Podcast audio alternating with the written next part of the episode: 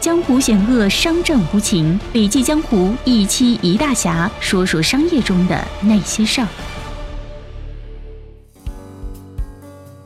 亲爱的听众，你好，这里是笔记侠，我是晴天，欢迎收听今天的内容。今天为您分享的文章呢，是一篇读书笔记，书籍名字叫做《拉新》。从投入运营的初期阶段到快速成长期，再到稳定的成熟阶段，拉新贯穿了产品的整个生命周期。拉新做不好，产品就缺乏用户，没有用户，再精致完美的产品都毫无意义。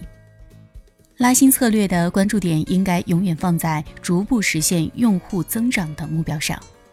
你需要专注于能给你的增长目标带来实实在在、显而易见影响的运营活动。它一定要有效地实现你吸引用户的目标，而不是昙花一现。从获得用户增长的角度来看，你可以分三个阶段来努力。阶段一是制造人们需要的产品或服务；阶段二是推广人们需要的产品或服务；阶段三是扩大业务规模。如果把针对拉新的早期投资看作像一个破桶里倒水，最开始桶会一直漏水，因为你的产品还无法完全满足用户的需求，解决他们的问题。换句话说，产品还不具有足够的势能，很多用户还不想去尝试它，因此你在提升用户增长上花的钱，大部分都从桶中漏出去了。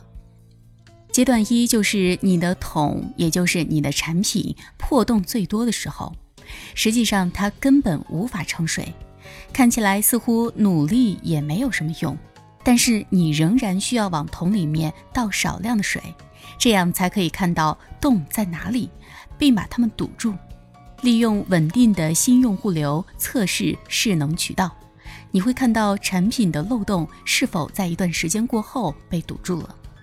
如果你制定了完善的产品开发策略，就应该看到好的结果。完善产品的过程就是有效的堵住漏洞的过程。当你完成了阶段二，你就实现了产品与市场的匹配，消费者们开始聚拢过来。现在呢，你需要在势能方面做出更大的努力。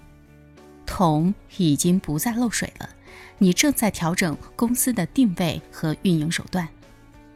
在阶段三，你已经掌握了一种健全的运营模式，并在市场上占据了重要的位置。同时呢，兼顾进一步占领市场和获得利润两个目标。在不同的阶段，你会发现自己从事不同的运营工作，因为随着公司的增长，它在不同的阶段需要不同的增长目标。阶段一的目标是吸引第一批用户，证明自己的产品有势能。到了阶段二，你需要更多的用户来实现可持续发展。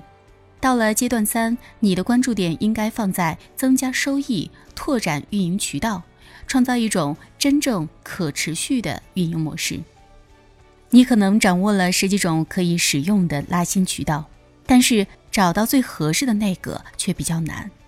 所以我们建立了一个简单的框架，叫做把新框架。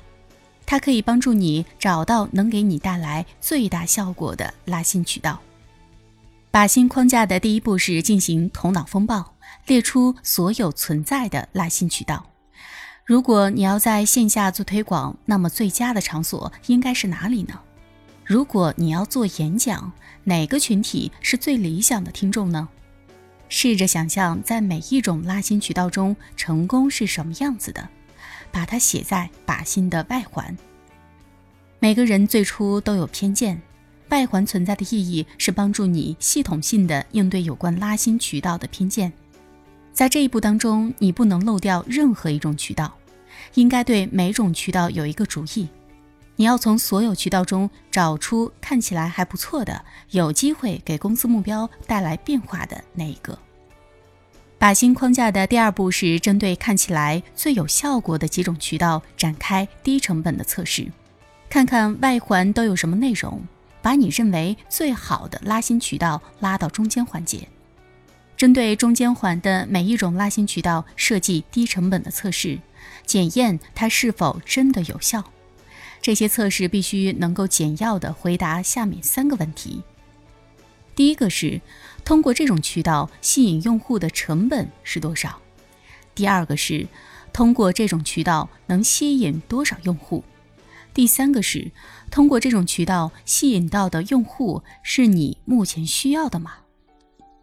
接下来是靶心框架的第三步，也是最后一步，是把注意力完全放在能够推动公司发展的渠道上，也就是你的核心拉新渠道。如果一切进展的顺利，你在中间环节测试过的一种渠道会产生非凡的效果。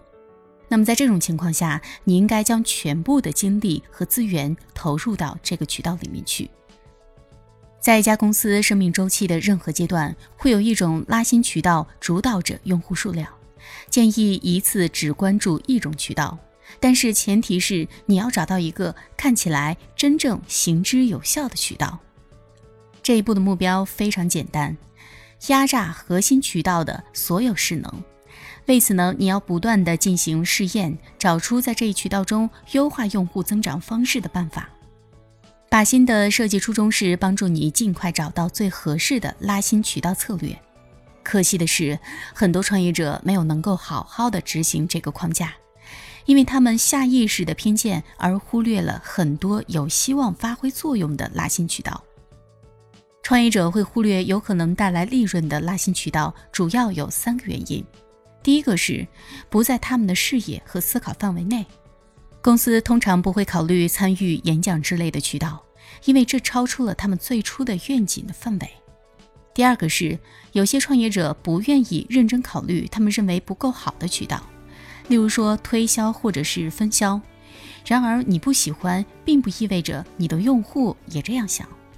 第三个是对看起来无聊和浪费时间之事的偏见，商务拓展和会展等渠道经常遭到这种偏见。你需要诚实的面对自己，哪一种拉新渠道是你目前支持或反对的？你可以克服这些偏见，在应用靶心的时候，认真对待每一种渠道，提高成功的概率。没有任何产品是完全不需要拉新的。作为合格的运营，如何做到在降低用户获取成本的情况下，保持高效的拉新能力？一定要尝试多样化的拉新策略，不要只考虑你熟悉的渠道。在一个行业中，利用率越低的渠道，往往效果越好。好了，今天的音频分享就到这里，感谢收听，我们明天见。